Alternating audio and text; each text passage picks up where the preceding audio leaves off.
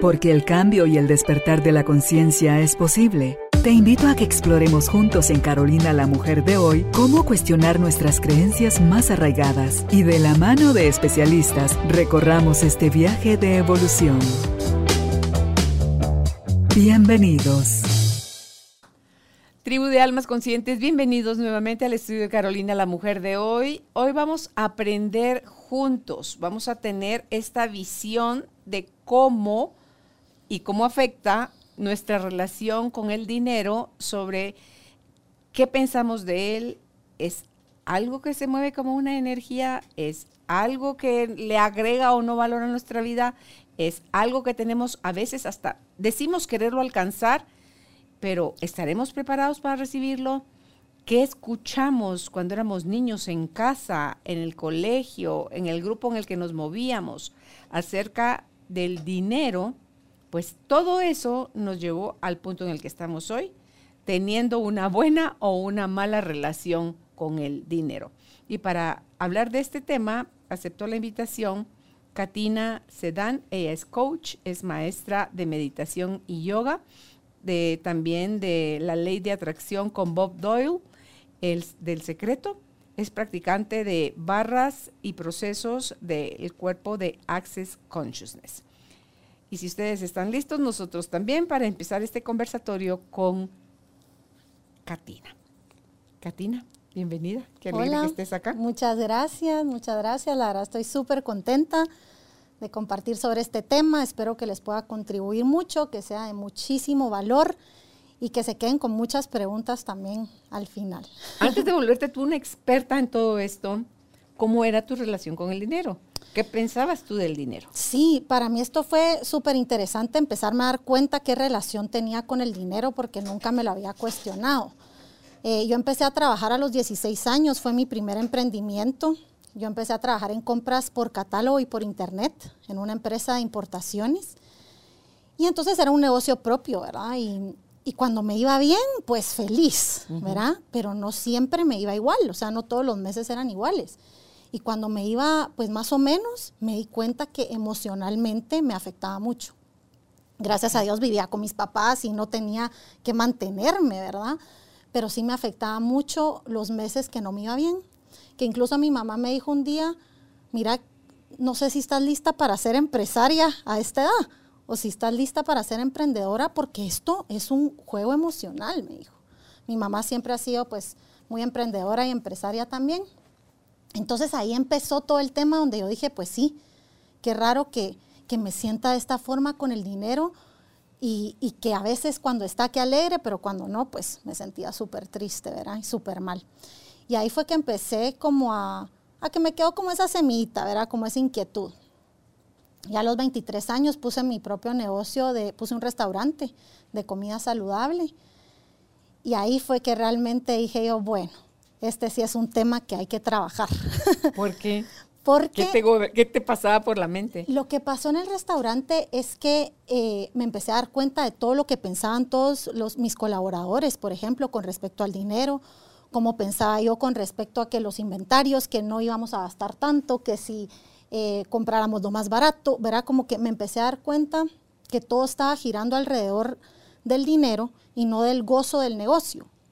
No de decir, puchis, este negocio aporta, este negocio es alegre, este negocio, ¿verdad? Como que no tenía esa energía. valor a las personas. Para darle valor a las personas. Era un, negocio de comida saludable. Entonces, eh, pues, ¿verdad? Era algo, algo, algo bonito.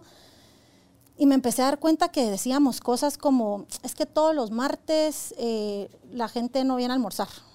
¿verdad? Entonces ya ahí, va, ahí em, em, me empecé a dar cuenta que habían creencias con respecto al negocio, con respecto a cuánto dinero iba a entrar, cuánto era lo más que podíamos vender ese día, porque era martes o si era viernes, verá como que se empiezan a generar un un conjunto de creencias alrededor del negocio y del dinero específicamente, porque obviamente todos mis colaboradores también ganaban de propinas, ganaban bonos, y entonces todo el tiempo teníamos como esta obsesión, digamos, con que cuánto dinero iba a entrar, ¿verdad?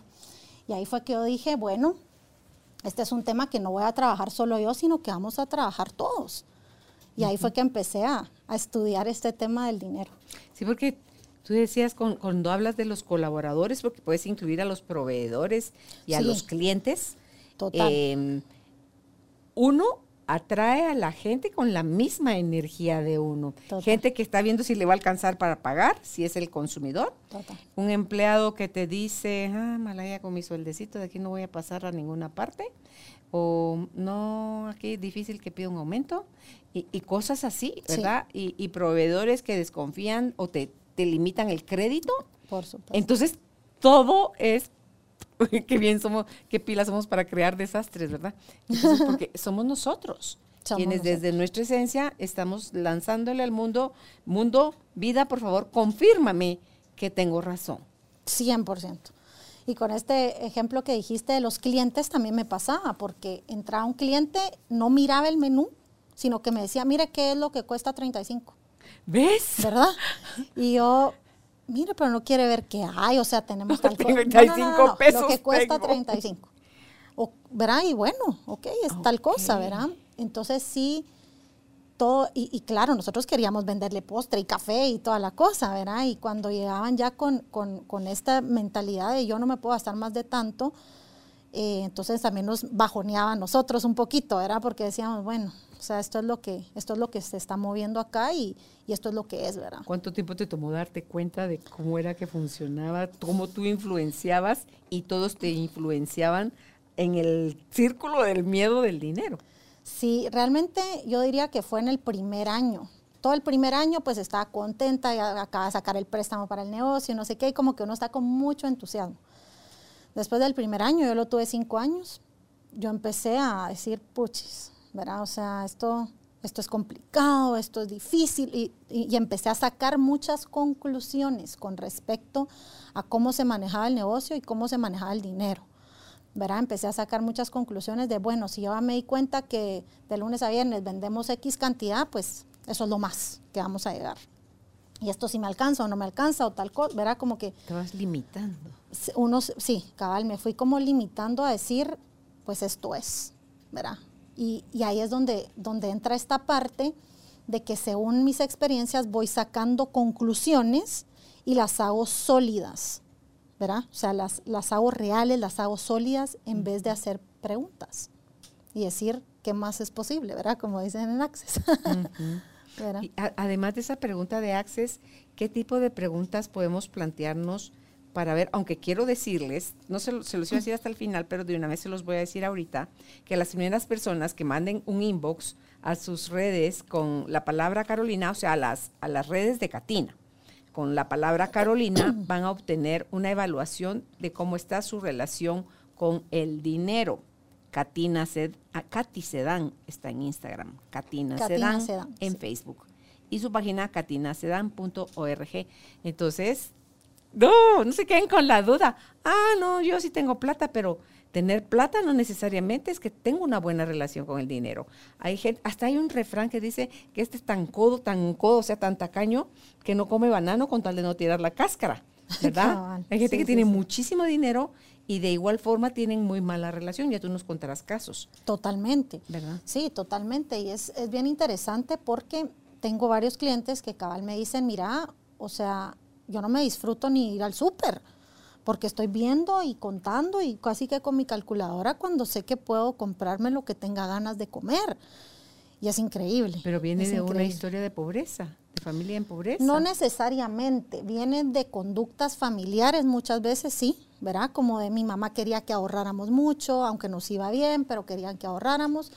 Puede ser también un caso como de, mira, viví con mucha escasez de niño, entonces tengo miedo, pero eh, son ideas que vamos jalando, a veces no sabemos ni de dónde, ¿verdad? Que vamos comprando, que vamos jalando y que decimos, ok, por, me estoy comportando de esta manera, ¿verdad? Y ahí es donde me empiezo a cuestionar y a decir, ¿será que hay algo distinto?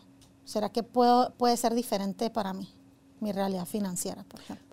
Claro, es cierto, vengo de una familia a las que tuvieron que luchar y trabajar de sol a sol para poder alcanzar lo que tienen y darnos lo que nos dieron, pero es posible hacerlo de una manera más amorosa, más fácil, más, más fluida, porque yo creo que algo del dinero, Katina, es que si tiene una cualidad que es necesaria que tengamos conciencia de, es que debe estar en movimiento. Completamente. Porque esa no es no te burres tu banco, tu cuenta de dólares, de euros, de quetzales y de lo que sea, porque el dinero ahí está como no pudriéndose, pero está, estancado. Sí, y si es cierto eso que tenemos que estar activando la energía del dinero. Sí, y tiene que estar en movimiento y me tengo que sentir tranquilo de que esté en movimiento. ¿verdad? De que entre y que salga y tener un plan financiero es muy importante. Esa es una parte esencial de lo que yo, de lo que yo comparto en mi mentoría, que es tener un plan que me vaya funcionando a mí y un plan también que se vaya moviendo en el tiempo, ¿sí? ¿Por qué? Porque, por ejemplo, Tal vez ahorita no puedo ahorrar el 10%, pero sí puedo ahorrar el 2%, ¿verdad? Y empezar con un plan. Empezar a ahorrar me refiero también a ir haciendo un plan, por ejemplo, si quiero una casa, si quiero un carro, si quiero un viaje, eh, si tengo algo que pagar, si tengo cuentas por pagar. Eh, también irlo como planificando, ¿verdad? Porque eso es lo que pasa, me agobia cuando no le pongo atención al dinero. Esa es una de las cosas bien importantes. Mucha gente me dice, es que no lo quiero ni ver. O sea, mm. no quiero ni saber cuánto debo.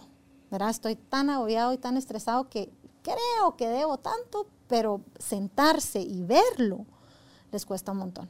Mm, pero eso es una actitud infantil. Eh, y, es una actitud de mucho temor, ¿verdad? Y de, mucha vergüenza, veo yo. Porque a la deuda no te metió nadie. Te metiste tú sola con tarjetazos, con cheques sin fondos, con querer vivir una vida que no tenés la capacidad para pagarla. Sí, y, el tema de deudas es, increíble, em, porque sí genera mucha vergüenza. Y es un sentimiento, ¿verdad? Como estábamos mencionando un poquito de la energía, es un sentimiento eh, que me baja mucho la energía. Me, baja mucho la frecuencia y la, la, energía porque me siento mal. Entonces no, prefiero como no verlo, esconderlo y hacerme como el loco y en vez de enfrentar y decir, bueno, aquí estoy parado. ¿Y qué, puedo, qué puedo hacer a partir de ahorita? ¿verdad? ¿Qué posibilidades hay? ¿Qué opciones tengo para, para empezar a salir de aquí? Sí. Dicen que si el dinero fuera persona, con las creencias que tú tienes en relación a él, esa persona llamada dinero se querría relacionar contigo, sí. querría decir que, que tú eres su dueño, o que contigo quiere estar, que en tu cuenta bancaria, que en tu billetera, que en tus, en tus finanzas, o es alguien que saldría corriendo. Total. Ese es uno de los principales ejercicios que me encanta hacer. Que si fuera persona, ¿cómo te llevas con él? Verá, ¿es tu amigo? ¿No es tu amigo? ¿Es tu enemigo? ¿No te quiere ni ver? ¿Lo estás atosigando todo el tiempo también? ¿O ni siquiera lo llamas? Verá, como que encontrar esa relación y cuestionarme ¿Cómo me llevo hoy con el dinero? Creo que es una pregunta que nos podemos hacer todos periódicamente para saber si el dinero quiere estar con nosotros o no. Sí, porque si te lo gastas, te lo gastas, te lo gastas, te lo gastas, tú decís, fuchi, fuchi, fuchi, sáquese, no quiero estar contigo. Eso también puede, a esa energía puede decir, ok, me voy. Si esta no me puede sostener, mejor me voy. Sí, y todas las formas como lo estamos eh, empujando hacia afuera, ¿verdad? O sea, por ejemplo, mucha gente, lo que yo veo es el tema de cobrar, ¿verdad? Que me cuesta cobrar. ¿Qué pasa ahí? Eso llega muchísimo, ¿verdad? ¿Qué pasa ahí? Me cuesta cobrar, eh, me debe mucha gente, ¿verdad? Me prestan y no me pagan. sí, y no me pagan de regreso. Y, entonces yo le digo, bueno, y ya llamaste. Mm, no, es que ah, se va a enojar o, es que me da pena porque, pues, verá, como que yo sé que su situación no es tan buena, entonces yo no le voy a estar cobrando. Entonces, nuevamente, ahí estoy empezando, estoy mandando el mensaje de que no venga, de que no se acerque a mi vida porque no lo quiero, o sea, como que, como que no lo quiero, ¿verdad? Como que lo estuviera rechazando de alguna manera, en vez de poner mi valor, ¿verdad? Dar, poner mis límites también y decir, bueno, o sea, esto me pertenece, esto es mío y lo voy a aprender a recibir porque es mío. ¿verdad? Entonces sí, este tema de cobrar es un tema que me pasa muchísimo en las mentorías, es un tema que trabajamos, cada quien tiene como su razón, vamos a decir, ¿verdad? Pero si hay un tema de valor, por supuesto, ¿verdad? De cómo me, cómo me valoro, cómo valoro mi trabajo, em, qué creo que la otra gente piensa de mi trabajo. O sea, por ejemplo. No solo, me preocupa más que se enoje conmigo porque le estoy pidiendo que me devuelva el dinero que me debe, porque ya me lo debe haber pagado hace no sé cuánto, y se sigue haciendo el loco o la loca, que el estoy haciendo algo correcto, es mi dinero, me lo hicimos un trato que para tal fecha o a más tardar tal cosa o de tal forma iban a llegar los abonos. Y, eso no sucedió porque a veces se irrumpe desde el principio. No es que, porque hay gente que sí va bien, va bien, va bien, se le atoran las carretas y van. Eh, pero decía mi mamá, lo peor que puede hacer la gente, hija, cuando debe, es no dar la cara. Total.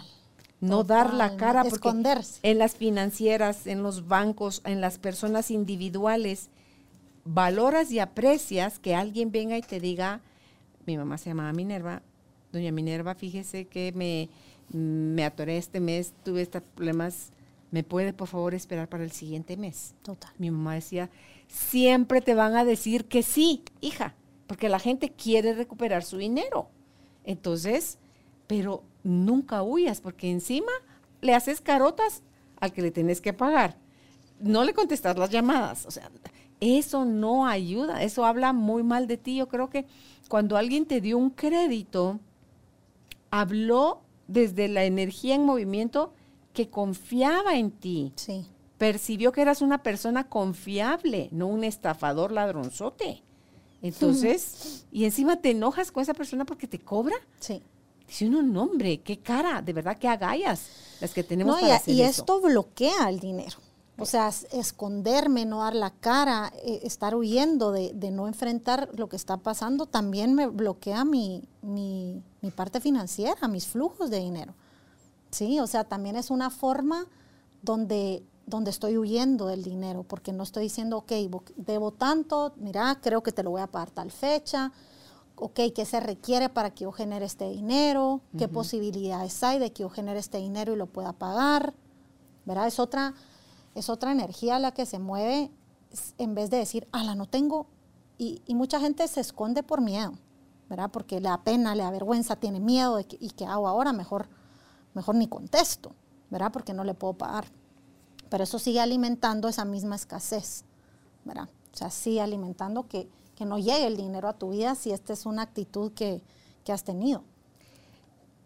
Cuando das eh, mentorías, ¿cuáles son las creencias más limitantes que has escuchado en relación con el dinero? Porque las frases célebres, ¿verdad? De, ¿qué crees? ¿Que el dinero crece en los árboles? ¿Tú qué crees? ¿Que a mí me regalan las cosas? O tú, no, para ganarse, el dinero corrompe a la gente y cosas así. ¿Qué es, lo que oís? ¿Qué es lo que oís, Katina? Bueno, una de las principales es, eh, tengo que trabajar más para ganar más. ¿verdad? O sea, sí quiero aumentar mis ingresos, pero eso significa que tengo que trabajar el doble si quiero ganar el doble. Esa es una de las principales. Luego, em, si tengo mucho dinero, me van a estar pidiendo mucho y voy a tener que prestar mucho. Hay gente que lo hace. Esa fue para mí descubrir como, wow, porque sí, em, cuando la gente ve que, que, digamos, tu familiar, ¿verdad? Es un ejemplo, le está yendo muy bien, le empiezan a pedir a esa persona que lo rescate, que lo, verá que de él.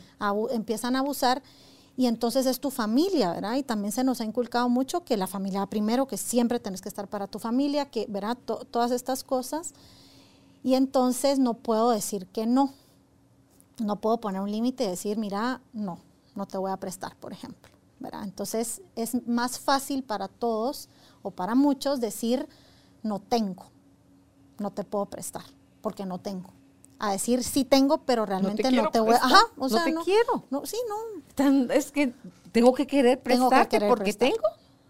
O, o, cómo es la cosa. Exacto. Entonces me autosaboteo porque digo, mejor no tengo.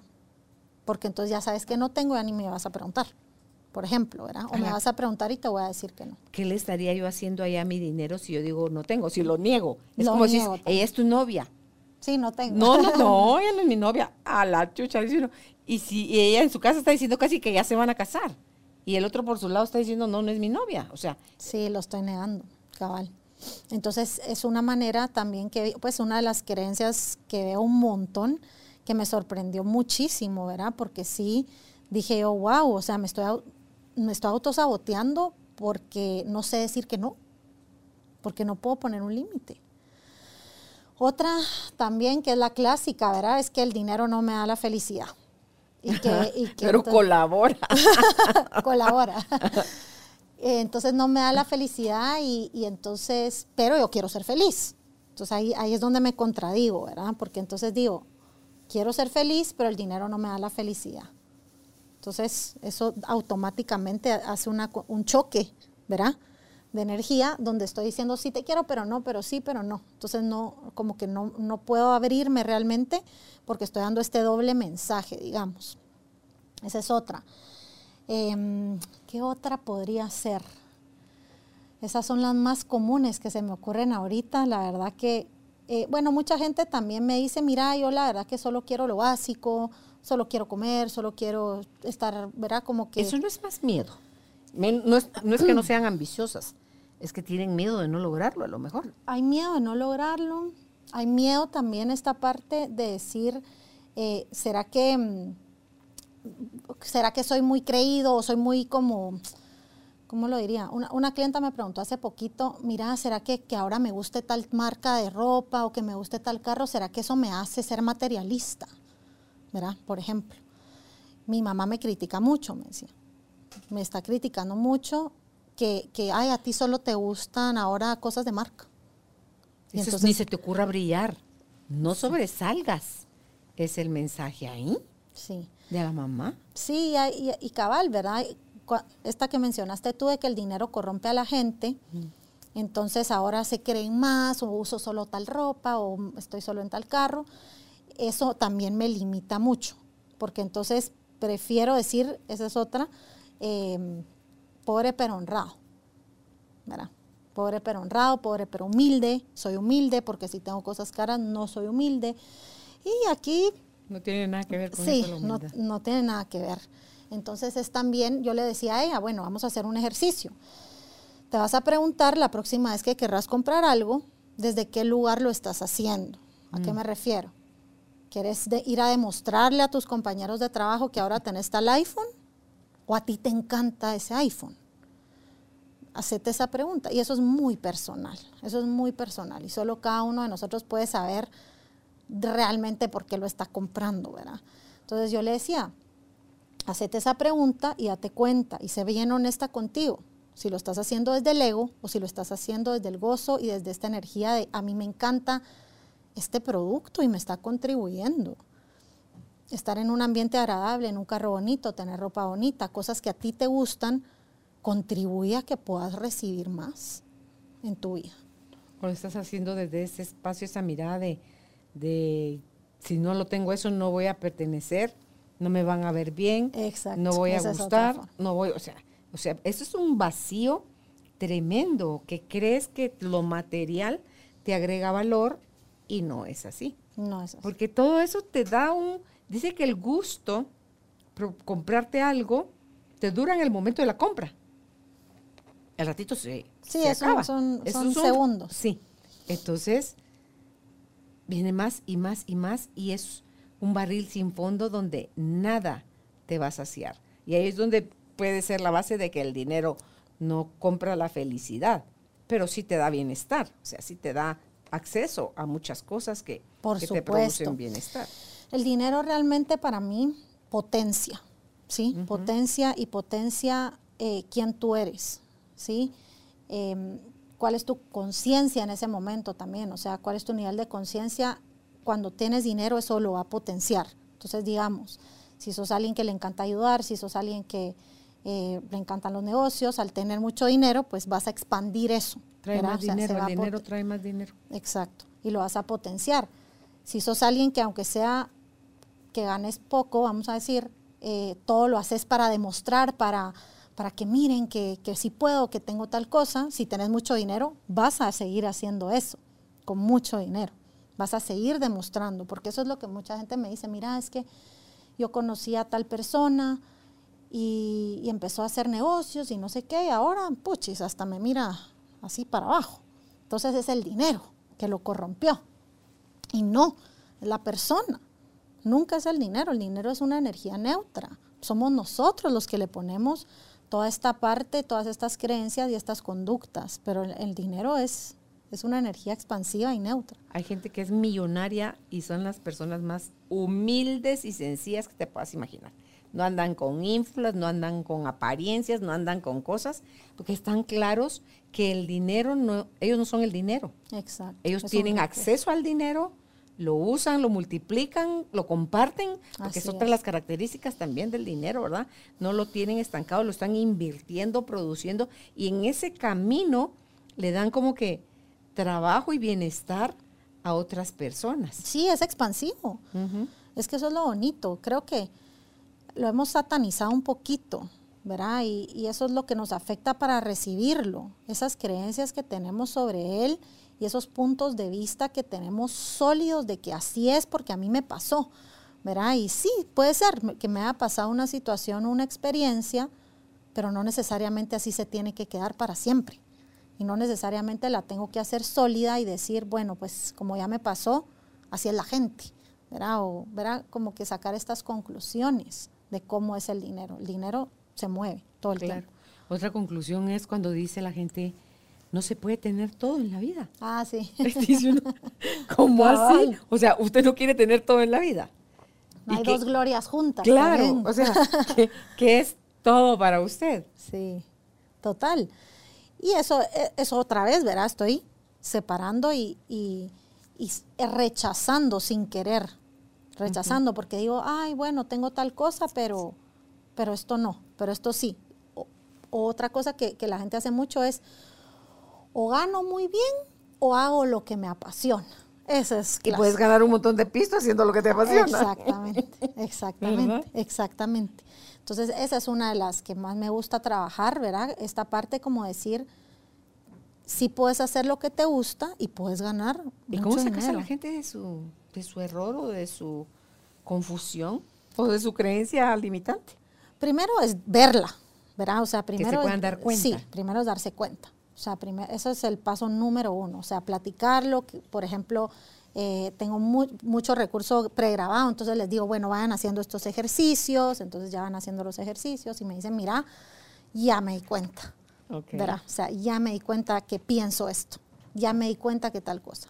Y ahí ya metemos alguna herramienta, ¿verdad? Por ejemplo, una herramienta de Access Consciousness o una herramienta de coaching o una herramienta, por ejemplo, incluso de cuerpo, ¿verdad? Una herramienta, por ejemplo, de meditación o de respiración. ¿Por qué? Porque, eh, ejemplo, me voy a la gasolinera, ahorita subió la gasolina, estoy a punto de pagar, veo que me salieron 500 quetzales, antes me salían 300 y me pongo nervioso. Y mi cuerpo reacciona y mi sistema se activa. Entonces empiezo a aprender a, a autorregular mi cuerpo físico, porque el cuerpo físico también reacciona. Entonces es otra herramienta que me gusta usar un montón, porque eh, ya no es mental de decir, bueno, voy a cambiar mi creencia ahorita, sino es cómo regreso al cuerpo, cómo autorregulo mi sistema nervioso y puedo tener Claro. más claridad. Cuando estás en esos procesos de meditación y observas cuál es la tendencia de tu cuerpo, se tensa, sientes un vacío, te das calofríos, lloras, te enojas, eh, quieres salir corriendo, o sea, todo eso, cada uno tiene sus propios registros. Sí, totalmente. te dice Joe Dispensa, observa eso que estás, memorízalo, para cuando pueda suceder otra situación, tú ya sabes cuáles son tus mecanismos reactivos. Sí, Entonces, ah, ok, estoy a punto de, de resbalarme otra vez, ¿verdad? Entonces, es, no puedes deshacer algo que ni siquiera estás consciente que lo tienes. completamente. Eso es. Y cabal, por eso yo le digo a la gente, bueno, vamos a hacer un ejercicio y se los comparto también para que lo, para que lo puedan hacer esta semana. Voy a empezar a registrar todas las interacciones que tengo con el dinero. ¿Sí? Entonces, si voy a la gasolinera, si voy a. Anoto todos mis gastos. Voy, voy mis interacciones. No, no es precisamente cuánto me gasté, sino en qué momento tengo una interacción A con ver, el dinero. Descríbelo. Entonces, por ejemplo, me levanto y voy a Starbucks y compro un café. Entonces, ¿qué siento a la hora de comprar el café? Ok. ¿Sí? Ah, nada, me da igual, lo pagué con la tarjeta. Chilero, que sea. rico, me encanta, me sí, da... esto me gusta, ni sé cuánto me gasto al mes de café y bueno, yo qué sé. pero voy a notar mi reacción, mi reacción sobre todo emocional y física. Luego, por ejemplo, ese día voy al súper.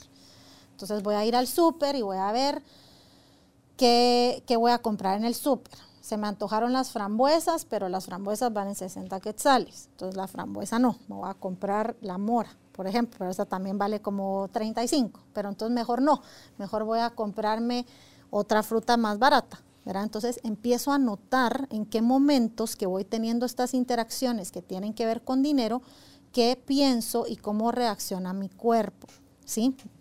Entonces, de ahí, por ejemplo, lo que decíamos, voy a la gasolinera y tengo otra interacción, o voy a almorzar y tengo otra interacción, y entonces en el almuerzo digo, eh, no, no me voy a comprar, eh, se me antoja la pasta, pero mejor me voy a pedir una ensalada, porque es más barata. Entonces, son todas estas interacciones donde vamos como registrando. Sin, e, este ejercicio no se trata de decir, ah, la gran, ¿verdad? Estoy re mal, ¿verdad? O, o puchis, todo lo que pienso, qué mal, estoy súper fregado. No.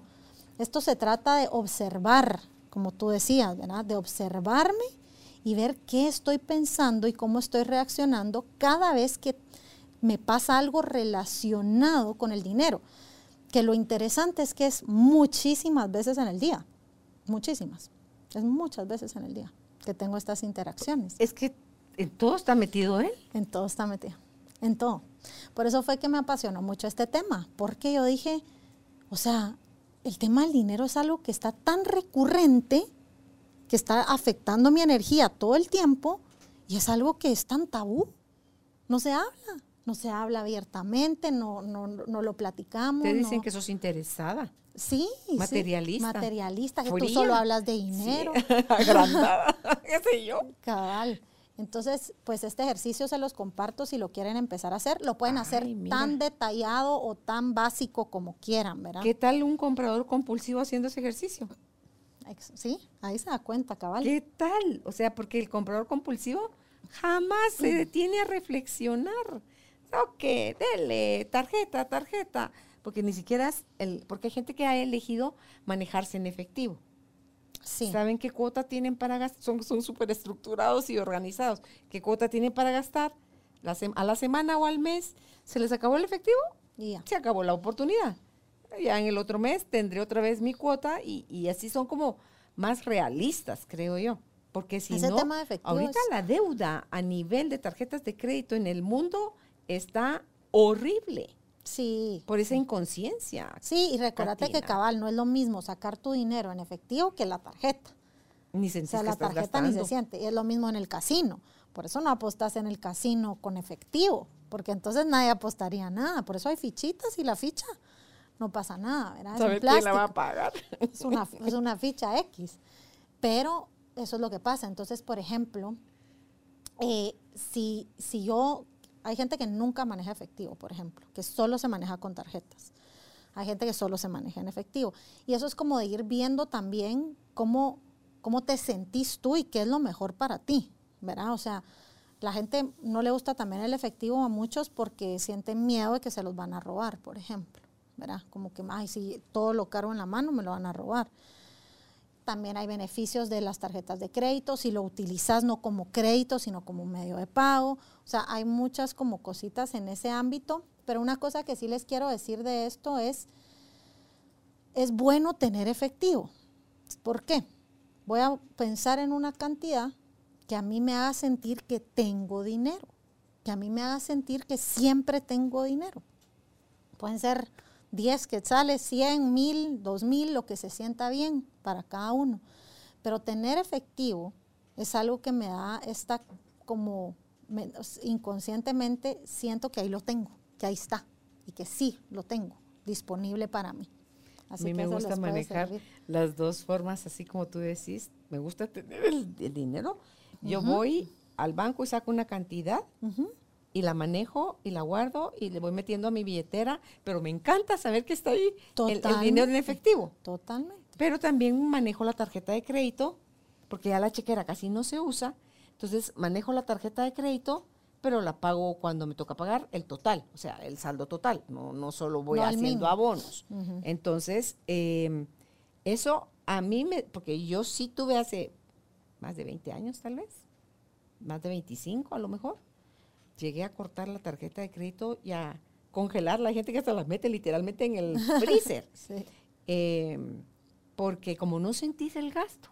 Sí. Y turun, tururún, tururún, cuando fui a ver, Jesús José María, tenés que ir al banco y decir, miren, clac, tarjeta cortada, eh, voy a pagarlo en tal forma. Sí, hacer un... ajá, Y ahí-. Aprendí.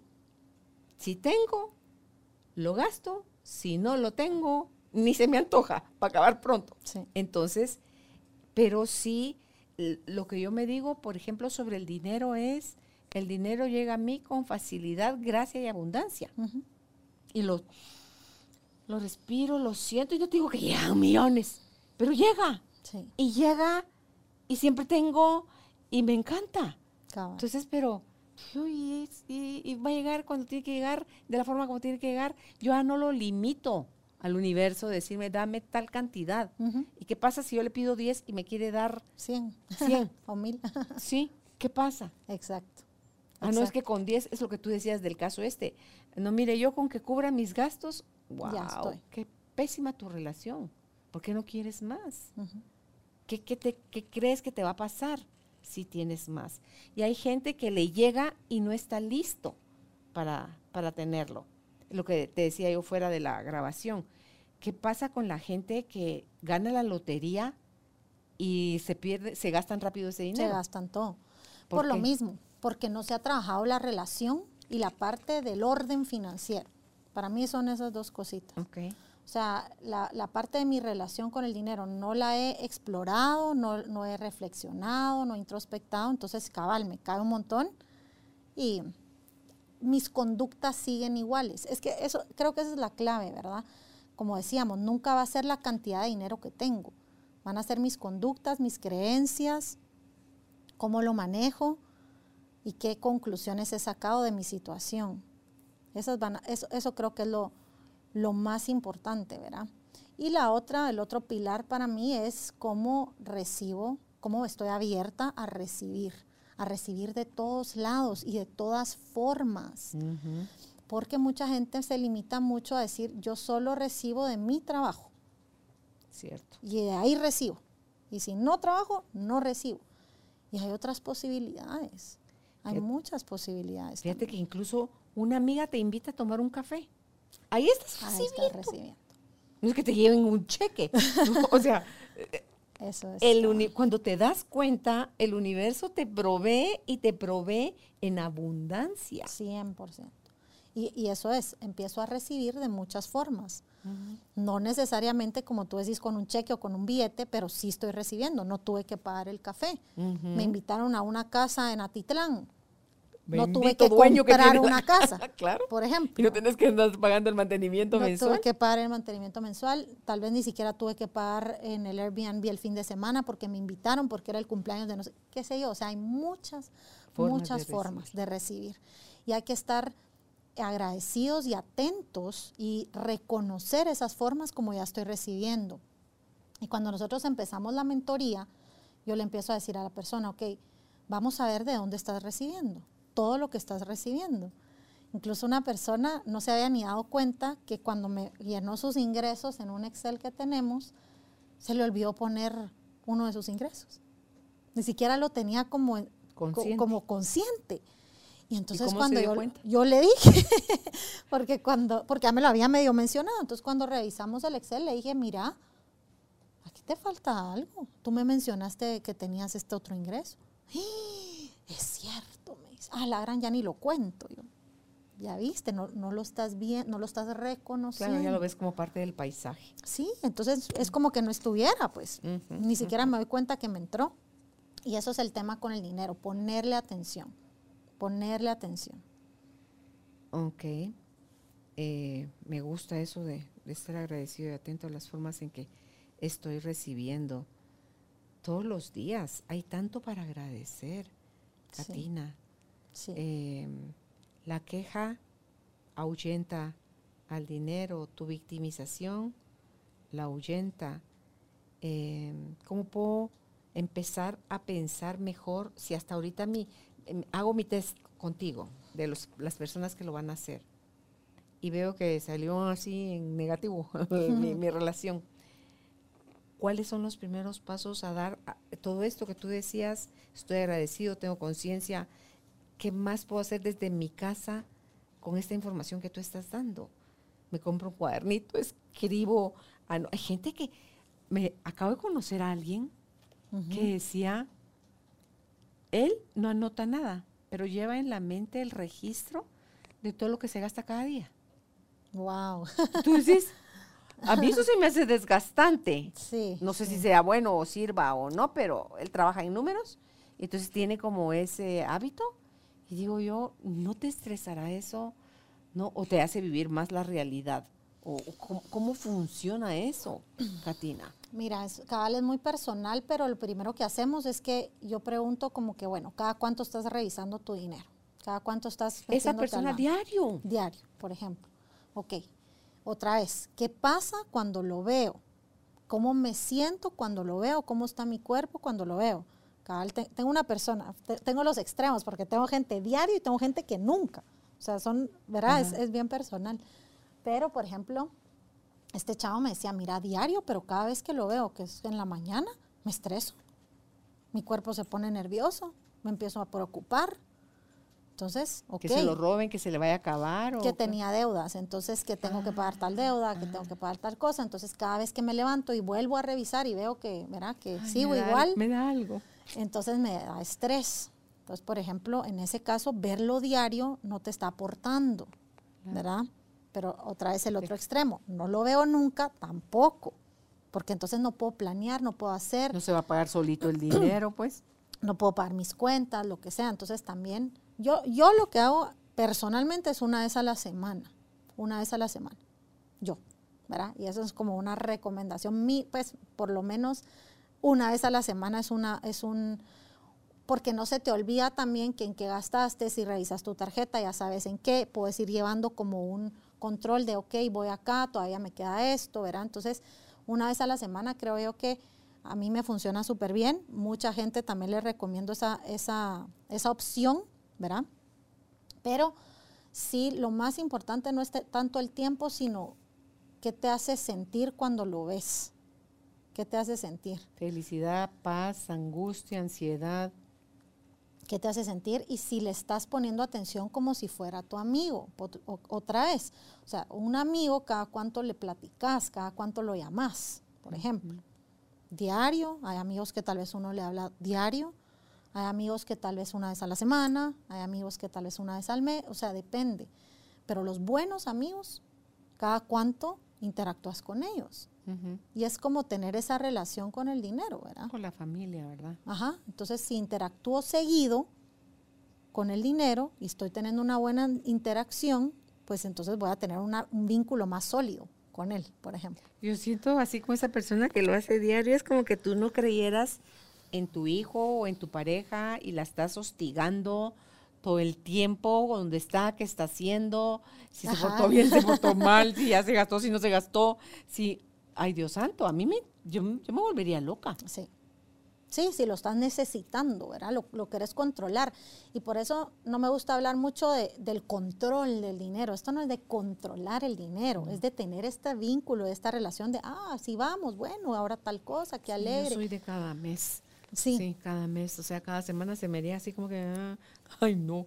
Sí, fíjate que sí, por eso te digo, es muy personal, porque a mí me funciona mucho cada semana también, porque me mantiene al tanto, pues yo que soy emprendedora, ¿verdad? También con mi, con mi parte de mi negocio, o sea, no es que me paguen un sueldo y, ¿verdad? Y hasta el otro mes. Entonces también es importante que lo estés revisando para tu negocio, por ejemplo, y para tus gastos personales, porque nuevamente, depende cómo sea tu personalidad, pero eh, en algún momento puedo empezar a gastar y a gastar el fin de semana, no me di cuenta porque lo revisé hasta fin de mes y digo, ah, la este mes me gasté un montón en tal cosa, ¿verdad? Entonces es más como tenerlo presente más que controlarlo. A mí me gusta ahora que la tarjeta de crédito ¡cling! te suena el teléfono. Ajá, ajá, y aquí sí. le llegó el cargo. O sea, sí, fue usted quien lo gastó. Sí, O sea, no crea usted que esto se va a pagar solo. Usted lo está gastando. Sí. Lleve, tome nota. Sí. ¿verdad? O sea, no, no abuse. Hay otra creencia, Katina, que dice si soy espiritual no debo tener dinero. Ah, sí. Eso es buenísimo. ¿Y sabes cuál, cuál, en qué lo excusan eso? Cuando dicen, ahí está en la Biblia y dice que más fácil entra, por, pasa por el ojo de la aguja un camello que, que un, que un rico. y, tú, y si uno, Esa es excelente y qué bueno que la sacaste. Esa- y, y cabal, en temas espirituales y en temas de ayuda, también se rechaza mucho el dinero. ¿Verá? Ayuda, ¿a qué me refiero? Si, por ejemplo, maestros de yoga, maest- verá como este tipo de, de gente que es- está apoyando a otros. ¿Verá? Se da muchísimo esa parte también porque yo estoy ayudando. tú estás iluminada, es tu obligación darle a todos sí, los demás el sí, conocimiento. exacto. Imagina. Exacto. ¿Y de qué come esa persona entonces? Sí, entonces eh, mucha gente que me ha llegado de, de cabal de ayuda es la que tiene este problema de no puedo cobrar. No me atrevo a cobrar porque yo lo estoy ayudando. ¿Verá? Entonces ahí también está rechazando y en esta parte espiritual es lo mismo, o sea, no soy tan espiritual porque, porque si tengo mucho lujo no soy espiritual. Como que se, se relaciona. como que se contraponen. Como que se contraponen, ajá. Exacto. Wow. ¿Dónde ves tú más problema en las mujeres o en los hombres? Una peor relación con el dinero. Ah, la madre. Qué difícil. yo trabajo con hombres y con mujeres, pero mucho más con mujeres. Yo. O sea, trabajo mucho más con mujeres. Sí, trabajo con hombres también, pero digamos que es 80-20, ¿verdad? Ujú. Em, el hombre lo que tiene es más presión, pero ahora es casi igual. ¿Cuánta ¿Verdad? mujer genera para mantener Sí, ella la sí. familia? Ahora ya, ya ha sido distinto, pero digamos que sí hay muchos que tienen esta presión como de yo soy el proveedor oficial, ¿verdad? De la familia, el- o sea, el hombre es el proveedor oficial, entonces hay mucho como de, de eso todavía metido eh, con los hombres. Entonces sí, se, sí, nos, sí relacionan mucho su valor como su masculinidad con cuánto dinero tienen para proveerle a la, a la esposa o a la mujer o a la novia, o, ¿verdad? Entonces sí es un tema. Y también eh, muchas veces pasa, que esto es interesante, ahorita me acordé, que no, entre parejas no hablan del tema. No saben, o sea, ni siquiera sale. No hay este- presupuestos, no. no hay presupuesto de la casa. ¿Cómo no vamos hay- a aportar? No, nada. ni siquiera se habla. Algunos que no saben ni cuánto gana la pareja. Ah, sí. No, eso es del cabal. O sea, no, ni siquiera le van a preguntar. Y si te preguntan, te mienten. Ah, si me divorcio, este me va a querer quitar no sé cuánto. Nada querer sacar. Sí. Ajá, sí. Entonces hay, hay parejas que ni se hablan del tema.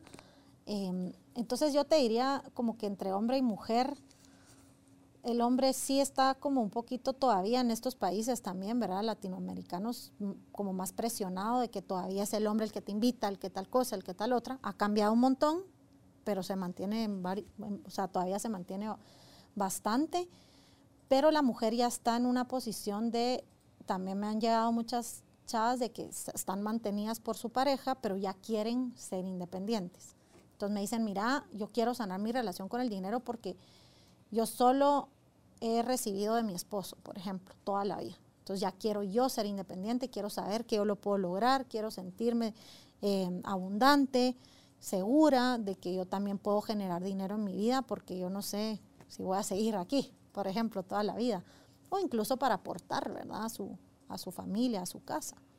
Sí, a la hora de tener desavenencias, de que tengas tu independencia económica, te da libertad, te, te permite tomar otro tipo de decisiones. 100%.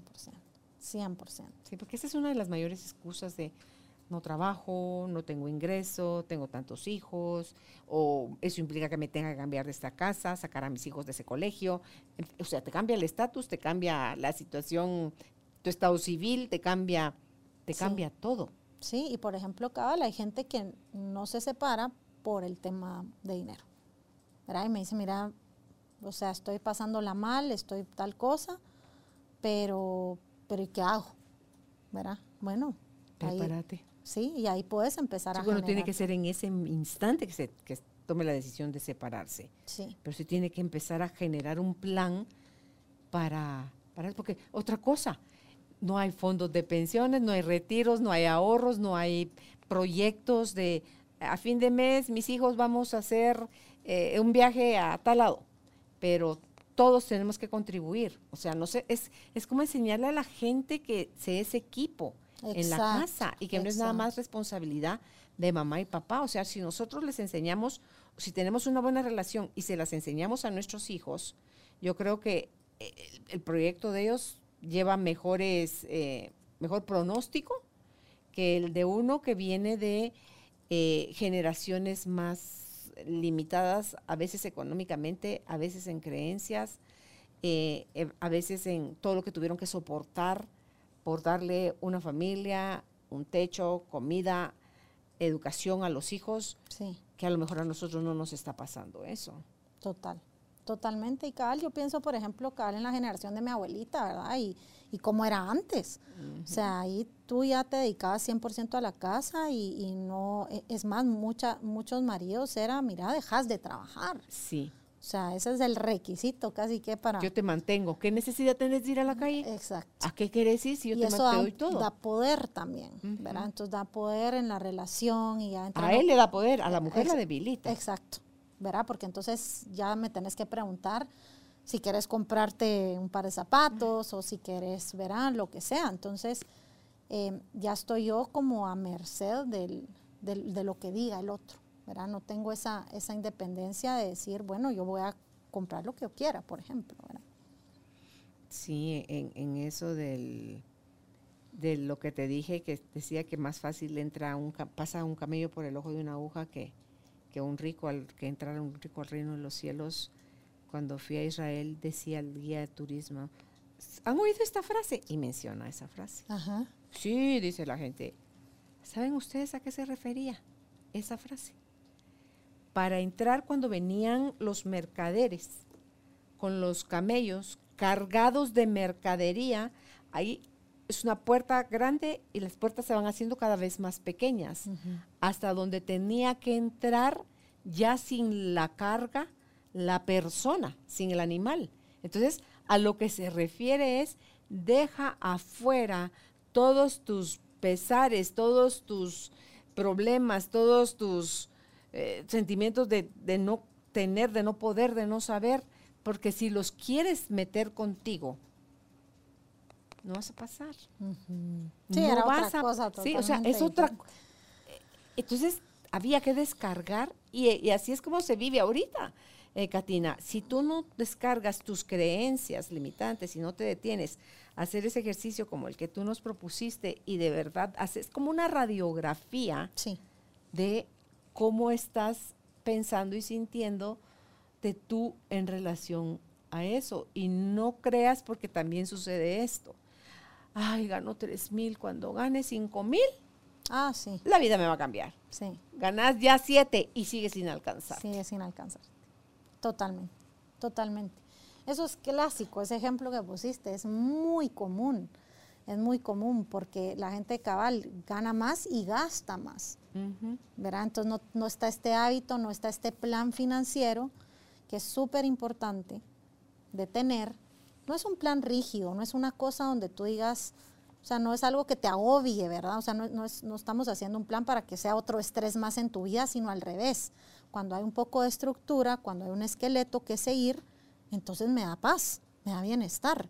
¿Podrías mencionar cómo es un plan financiero? Un plan financiero, por ejemplo, como nosotros lo trabajamos, es em, de tus ingresos totales, cómo los vas a distribuir, ¿sí? Cómo los vas a dividir. Entonces, por ejemplo, si voy a ahorrar el 10%, si están mis posibilidades, si voy a hacer un fondo de retiro, otro 10%, eh, cuánto voy a invertir en mi educación, que eso para mí es básico y creo que casi nunca lo ponemos, pero eso es básico porque... ¿Cuánto pones ahí de qué porcentaje pondrías para tu educación? Entre 5 y 10. Entre 5 y 10, por ejemplo. Em, que también en la parte de educación, o sea, tu dinero y tú no se van a expandir más allá de tu conciencia y de tu educación. Entonces es básico seguirme educando, comprar un libro, un curso, eh, lo que sea, ¿verdad? O sea, eso te va a hacer producir tu más eso te va a hacer producir a ti más dinero. Eh, luego, por ejemplo, hay otra parte que me gusta un montón que se llama play o diversión, que es todo esto que querés como gastarte o, o, contribuir en, diversión, en cosas que te gustan, en tu ropa, en una buena botella de vino, o sea, como cositas que te hagan sentir esa abundancia, ¿verdad? Porque si siempre voy a lo más barato, a lo más gacho, a lo, ¿verdad? Como que eso también me baja como la frecuencia y la energía y también me veo como todo el tiempo gastando en lo, más, en lo más barato, digamos. Claro. Eso cabría la parte de Play, cabría en el segmento de reconócete tú a ti por el que quién es el que está produciendo el dinero, tú. Te estás dando algo de lo que tú generas para ti. Para ti. ¿Cabría ahí en Play? Sí, Sí, es como una, categoría de disfrutar. Ok. ¿Verdad? Una categoría de disfrutar, si me lo disfruto yendo con mis hijos a algún lado, a comer, lo que, como que esta parte de disfrute. Que es, es bonito como separarla en el sentido como de no meterla dentro de mis gastos fijos, también porque son eh, es una manera como de darme cuenta qué me estoy dando a mí, como tú dijiste, qué me estoy dando y cómo estoy disfrutando del dinero también. No solo pagando y pagando y pagando, sino que cómo lo puedo disfrutar. Y por eso ah, ese también es un 10%. Y ahí es donde vamos ajustando los porcentajes, ¿verdad? Según donde estés tú en este momento, ¿verdad? Hay una parte de donación también, ¿verdad? Que puede ser igual, un 5%, por ejemplo. Hay gente que le gusta un 10% y luego el 55% que es la parte de tus gastos fijos, ¿verdad? Entonces, hay gente que empezamos y me dice, mira, o sea, yo no puedo ir con el 55%. Pues. Sí puede. O sea, ahí, pero cuando ven la parte de play me dicen, ah, no, es que si ya me pones el play más este, entonces ahí ya, porque mucho, muchos ponemos en gastos fijos al principio eh, la parte de diversión, ¿verdad? Entonces, si lo separo, también ya al ver los dos, ya, tengo un porcentaje más. Y los gastos fijos son vivienda, agua, luz, teléfono, súper, eh, colegios, o sea, todo eso. Sí, todo eso, cabal. Por ejemplo, también pones cosas como seguros, ¿verdad? Seguros, si estás pagando un préstamo, si estás pagando algo que ya tiene una cuota fija, ¿verdad? Ese tipo de cosas. Pero lo bonito es que podamos ver tu plan y poderlo adaptar a los porcentajes que tú eh, que tú puedes manejar en este momento. Y conforme va pasando el tiempo, irlo ajustando a que llegue idealmente a estos porcentajes. Ok, como tú decías, si se vaya moviendo en el tiempo. Sí. No quiere decir, ay, yo, fíjense ustedes, ahorro, que hoy sí les voy a quedar mal, o, que te, quiera yo hacer trueque o negociación. La gente que diezma, ay Señor, perdóname, pero hoy no te puedo. Hoy o, sea, o sea, ese tipo de cosas no, no habla de eso, la flexibilidad. no. muévelo a tu conveniencia. No. La idea es que podamos abrir, ah, tenés que tener disciplina y sobre todo, em, yo le digo a la gente, bueno, mira, porque hay gente que me dice, mira, yo no puedo ahorrar, o sea, no puedo, no puedo, eso no, va, no nunca he podido y verá, como que ya tienen esa, esa creencia instalada. ¿Por qué? porque es más chilero gastárselo. Sí, porque me dicen, mira, igual ahorro y me lo gasto, igual tal cosa, ¿verdad? Entonces, eh, lo que yo propongo al principio es que por lo menos abras el espacio para hacerlo, aunque metas cinco quetzales, ¿sí? En este momento. Obviamente no es lo ideal y no es, ¿verdad? Pero, ¿a qué me refiero con abrir el espacio? Vas a tener por lo menos una cuenta de ahorro, por ejemplo, donde vas a separar 100 quetzales, lo que sea, lo que puedas en este momento, aunque sea un 0.05% de, tu, de tus ingresos, pero ya energéticamente estás hablando y diciéndole al universo, aquí hay un espacio para esto, aquí hay lugar para que esto pase. Entonces tengo mi espacio de, del ahorro, tengo mi, parte, mi espacio para retirarme, mi fondo de retiro, tengo, verá, por ejemplo, en ahorro puedes meter para vacaciones, para, hay un fondo de emergencia también, cambio de carro. Entonces, sí, como que yo, yo manejo varias cuentas, por ejemplo, Em, personales precisamente para poder ir separando y, lo, puedes hacerlo como a ti más te convenga, pero sí separar el dinero. Porque entonces si solo lo pienso y lo digo... está todo en el mismo canasto, venga para se acá. Va, se va. Entonces es una bonita estrategia poderlo separar. Que hay gente que dice incluso yo no tengo efectivo en la billetera porque si lo tengo me, lo, gasto.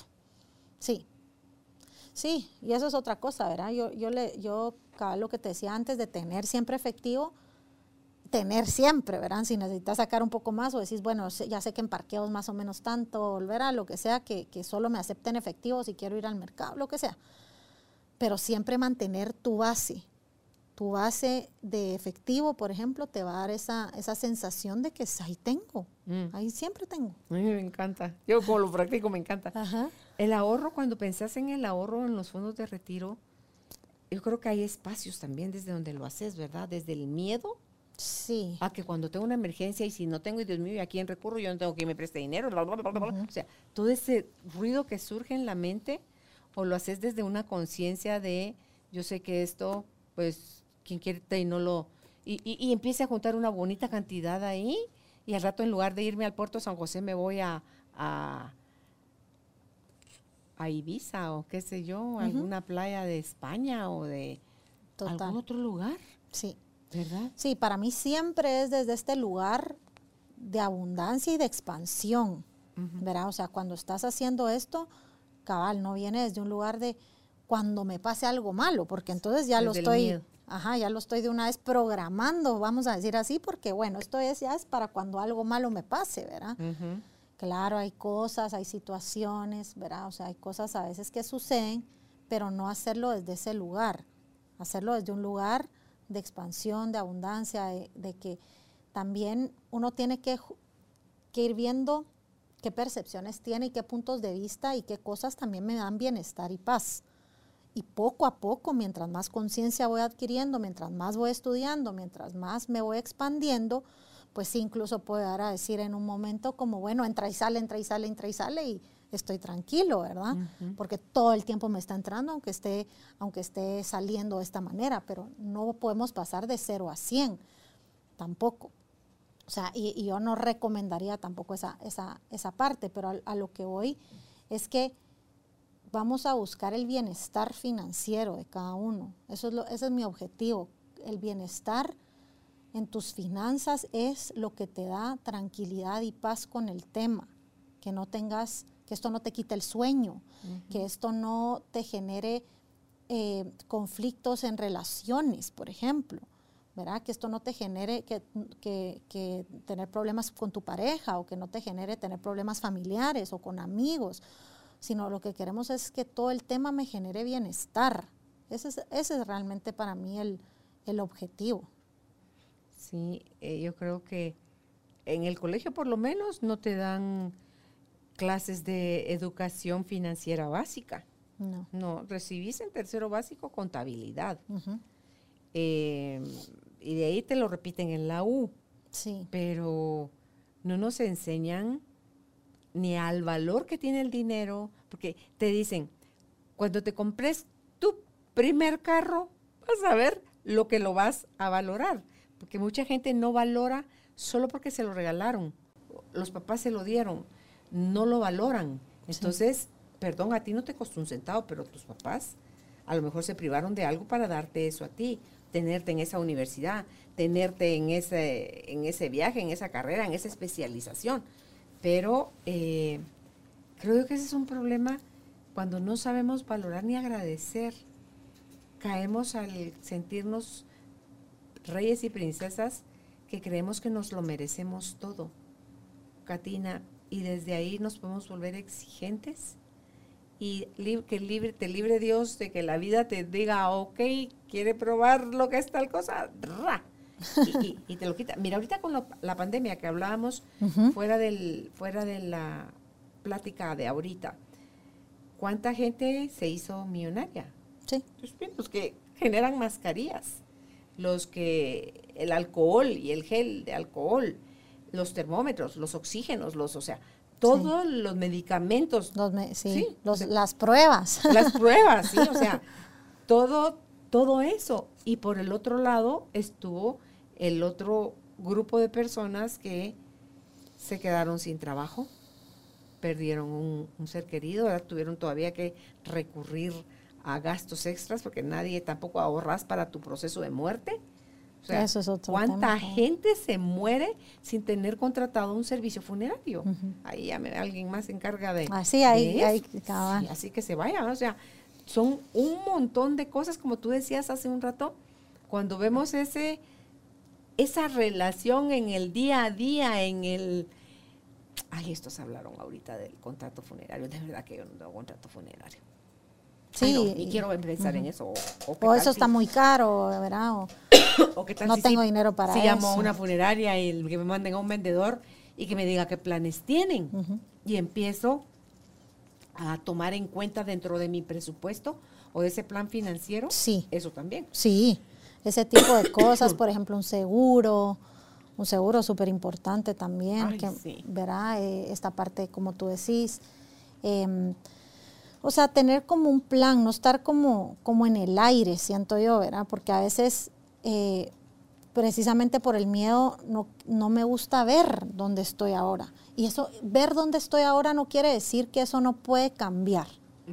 ¿verdad? Que eso no se puede modificar y que puedo hacer algo distinto y vivir una realidad financiera diferente. Si es posible, y es posible para todos. Esto no se trata de, de qué carrera hice o qué títulos tengo o nada, no, no, no. O sea, se trata de qué creencias tengo, cómo es mi relación, cómo lo estoy manejando, me siento abundante, puedo cobrar, puedo hacer lo que me gusta, o sea, este tipo de, de- de preguntas y de cosas es lo que me va a ayudar a que tenga bienestar financiero. Claro. Disfruto del dinero, tengo una buena relación con él, tengo apego, Tengo miedo de perderlo. ¿Quién sería yo sin dinero? O sea, Sí. Son una serie de, de preguntas, ¿verdad? Que muchas veces ni volteamos a, a ver Sí, y que sí mm, es importante que lo hagamos. ¿Cómo se lo podemos enseñar a los niños, además de con el ejemplo? sí, definitivamente con el ejemplo súper importante.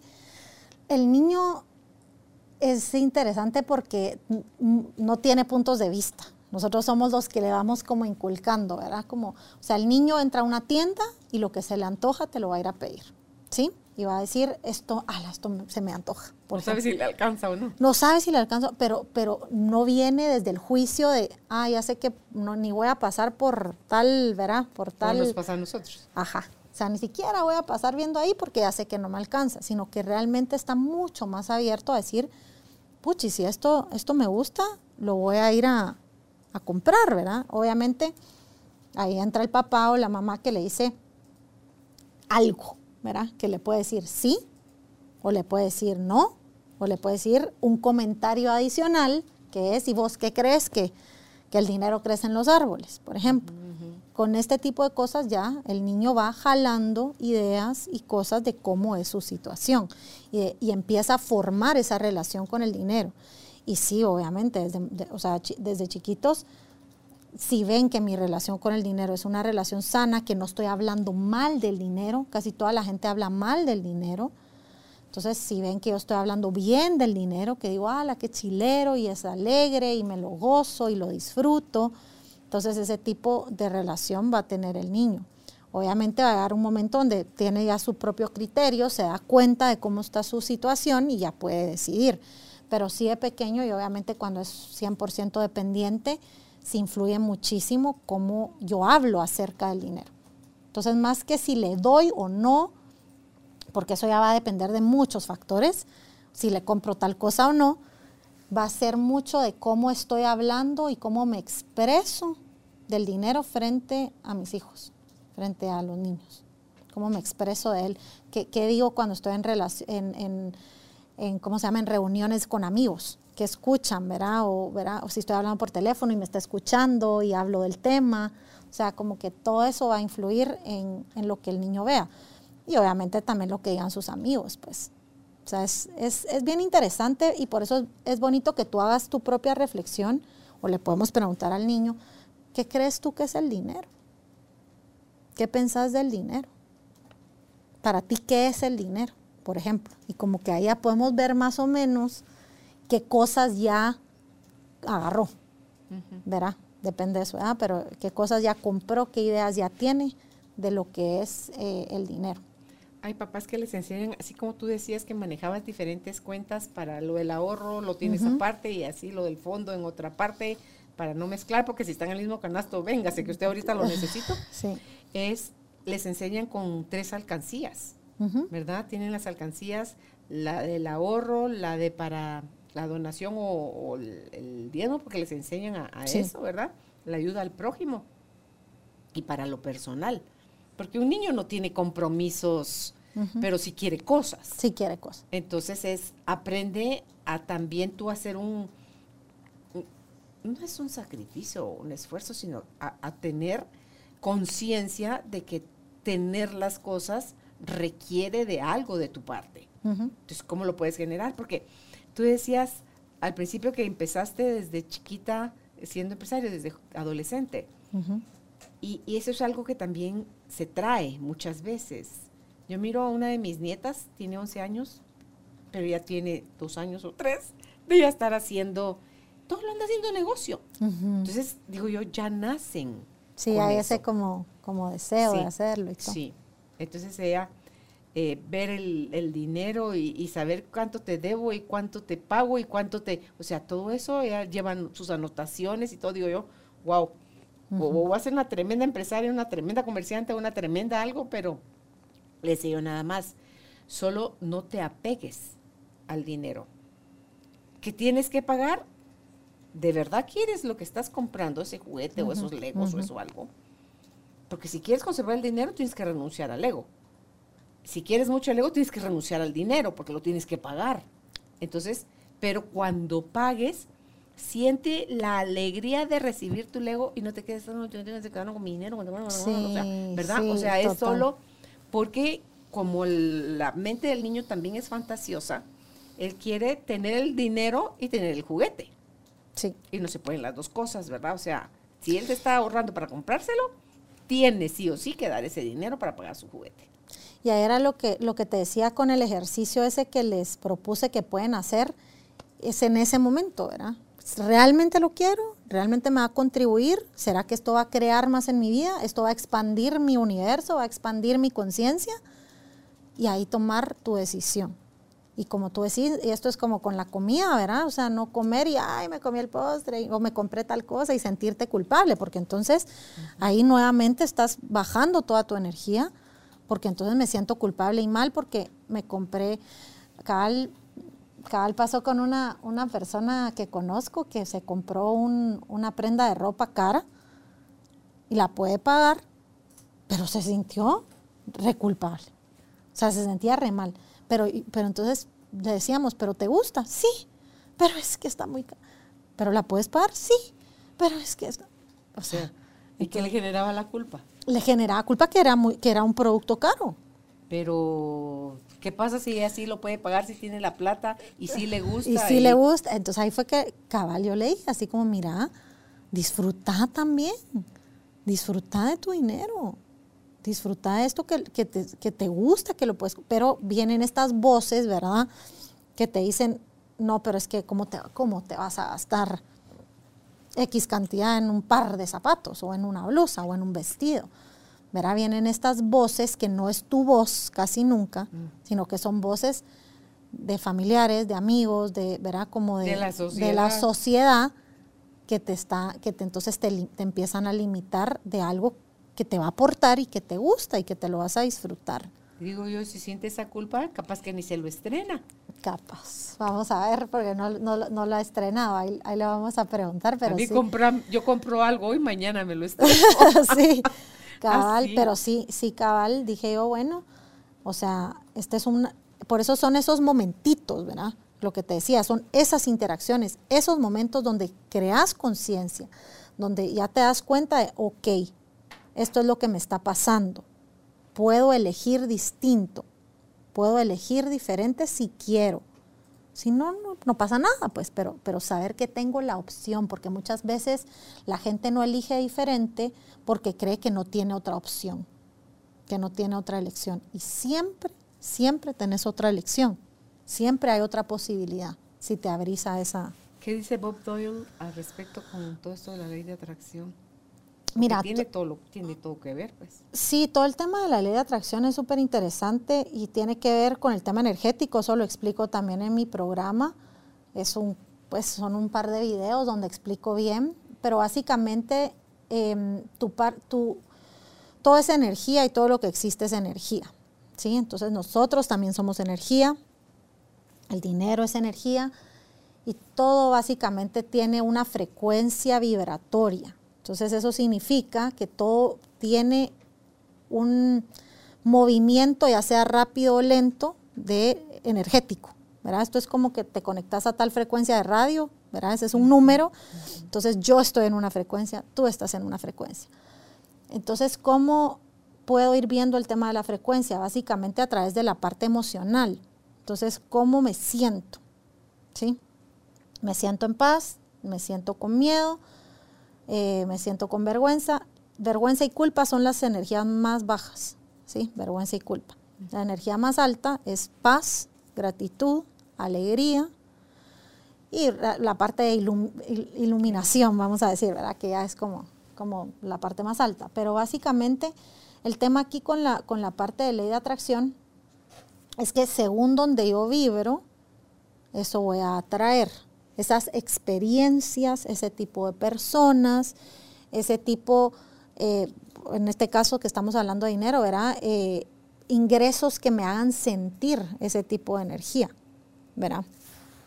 Entonces todo tiene que ver con la parte energética y qué tan abierto estoy yo a recibir, básicamente. Entonces la ley de atracción es eso, o sea, es vibro en una frecuencia, atraigo lo que vibra en esa, ajá, lo que vibra en esa frecuencia. Entonces, lo que te decía al principio, si yo quiero saber en qué frecuencia estoy, solo volteo a ver cuál es mi realidad, cuál es mi realidad financiera en este caso, cuál es mi realidad financiera.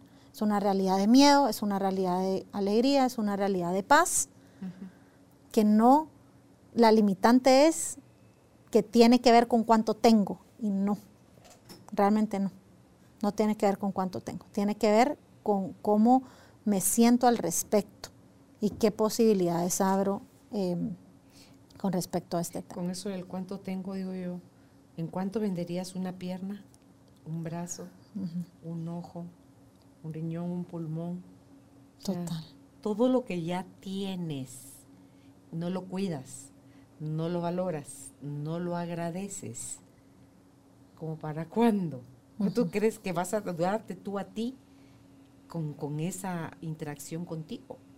Pues lo mismo es con el dinero. Lo mismo. Y tú sabes que cuando yo le pregunto a la gente como, bueno, contame un poquito en qué situación estás ahorita. Y empiezan, ¿verdad? Tal cosa, tengo tal deuda, tengo tal otra, no sé qué. Pero mucha gente me ha, me ha parecido curioso porque mucha gente me dice, pero fíjate que gracias a Dios siempre he tenido. Gracias a Dios nunca me ha faltado. Siempre he podido comer. Siempre he tenido un dormir. Entonces digo yo, bueno, hasta hoy te estás dando cuenta de eso. Empecemos por ahí, por reconocer que el dinero siempre ha estado en tu vida. ¿Y a qué me refiero con eso? Siempre has sido cuidado, siempre has sido proveído, o sea, siempre has tenido. Ya, ya que uno interprete o saque distintas conclusiones de sí, pero no pude tal cosa o sí, tal, tal otra, ya son tus interpretaciones. Porque a lo mejor no lo tuviste tú, pero lo tenía alguien más y ese alguien más te benefició a ti. La gente que estudia becada. Claro. Dime tú, claro. se gradúan de la universidad, de las maestrías, del colegio, o sea, becados. Sí. Alguien más está pagando. Cabal, cabal. Y, no lo puedo ver, no lo puedo agradecer, al contrario, me produce vergüenza, me hace sentir humillada, porque el otro sí tiene y viaja y carros y casas en el puerto, en el lago, en el qué sé yo, y, y yo en mi casita sencilla, en tal zona y compararse es de lo que más baja mi energía. Ponerme en comparación con los demás. ¿Por qué? Porque saco un juicio. Yo puedo observar y decir, ah, aquel tiene una casa en, en Nati, por ejemplo, en el lago. Qué lindo, qué bonito, yo me quiero ir a Nati, me gustaría irme ahí, por ejemplo. Eso es una cosa. Y otra cosa ya es el juicio o la interpretación de decir, ah, yo, nunca voy a poder hacer eso. O tal, él lo hizo porque lo, se lo robó, o saber, saber en qué anda metido. Toda esta parte de compararme eh, también me baja mucho la energía y me, me, aleja muchas veces de lo que realmente quiero. Hay una frase que me gustó un montón que les quiero compartir también, que es, todo lo que veo en ti es posible para mí también. Celebrar con genuina alegría el logro de alguien más y decir, tú ya viene el mío en camino. Sí, Y es eso, ¿verdad? Todo lo que veo en ti que me, que me inspira, o sea, que, que la comparación te sirva de inspiración. Entonces, ver al otro que me inspire a decir, a la madre, eso, eso era posible, ni se me había ocurrido, por ejemplo. En vez de decir, a la y ahora esta o este, tal cosa, tal otra. Porque entonces eso, en lugar de, de beneficiarme, me está perjudicando a mí. El otro ni siquiera le afecta mi comentario, pues, o lo que yo diga o no, porque la persona está en su propia energía y probablemente está creando en abundancia también, pero, pero a lo que voy es que el otro te sirva de inspiración, número uno, y número dos, que sepas que todo lo que estás viendo en la otra persona es posible para ti también. Es una posibilidad. No lo envidies. No, no, cabal. Sí, porque la envidia es, soy yo quien se merece eso y no tú. O sea, te estoy descalificando y, me caes mal porque tú sí lo tenés y yo no. Entonces, no, no, no, no, no. Y, luego no taches de egoísta al otro porque no lo comparte. Pues cada quien sabe cómo cuida o consume o comparte o no sus cosas, ¿verdad? Sí, sí es eso, ¿verdad? El juicio. El juicio que tenemos hacia las cosas, hacia las conductas de otras personas, hacia lo que tienen o no tienen todo eso que estoy juzgando solo me va a ayudar a darme cuenta cómo estoy yo. Esa es otra forma de reflexionar. O sea, ¿a quién juzgo? ¿Verdad? ¿A quién estoy juzgando? Entonces eso... Le dedito para afuera y los tres que me hablan de mí. Exactamente. Y como el ejercicio de, de work de Byron Katie, ¿verdad? Cuando haces el juicio y entonces ya le das la vuelta y te quedas como, puchidas, ¿verdad? Esto me lo estoy, me estoy juzgando a mí. Estamos hablando solo de nosotros. Así es. Pues, ¿algo más que quieras agregar ya para despedirnos, Katina? Pues nada, realmente tal vez regalarles un par de preguntas, como esta que dijimos al principio, de qué más es posible, qué más es posible para mí que aún no he visto, qué se requiere para generar y crear más en mi vida. Es otra que me gusta un montón. Y más que nada, abrirnos a la posibilidad de un bienestar financiero, de una buena relación con el dinero y es que sepamos que sí podemos tener paz en este tema. Sí se puede tener paz, sí se puede generar más y sí puedes tener la realidad financiera que tú querés. Y esas respuestas te vienen solas, no te las tienen que dar nadie. Por ejemplo, en esa última de qué se requiere para generar más en mi vida, es si digo que quiero hasta acá o X cosa, ¿qué de mis acciones diarias me acercan ahí? O contrario, eso me está alejando todavía más. Si digo que quiero viajar a un lugar y no hay dinero que me aguante porque me queman las manos y me lo quiero gastar, porque lo comido es lo, lo comido y lo bebido es lo seguro, dice la gente. Entonces no te quejes que porque los demás sí se pudieron ir y tú no, porque tú lo hiciste chinche con el chinchilete yo machete cuando, cuando uno era niño. Y es asumir la responsabilidad. Sí. Ya como adultos nos toca a cada uno hacerse cargo de sí mismo. Total. Y esto que decías de las preguntas, sí, estas preguntas que dijimos no son como para quedarte ahí esperando a que te caiga la respuesta, no, son preguntas que abren espacio, son preguntas que abren posibilidades y, las respuestas van a venir a través de una llamada, a través de una idea, a través de un algo que vi en la calle. Un libro, una o en un libro, una película. Total. Entonces, tirar la pregunta es abrir un espacio para que se muestre algo distinto en mi vida. Y creo que eso es lo que puede hacer una gran diferencia. Pues qué alegre. Gracias por haber aceptado nuestra invitación, Katina. Gracias, gracias. Le repito nuevamente la oferta de Katina hoy, que a las primeras personas que se le manden a ella un inbox a sus redes sociales con la palabra Carolina, van a obtener una evaluación de su relación con el dinero de forma gratuita. ¿Cuáles son las redes de Katina? En Instagram está como Katy Sedan, en Facebook como Katina Sedan y su página web katinasedan.org. Será hasta un próximo encuentro. Y a ti, gracias. Recuerda suscribirte a nuestra página, dale click a me gusta, compártelo, eh, activa la campanita para que te anunciemos un nuevo episodio. Hasta un próximo encuentro, tribu de almas conscientes. Que estén bien.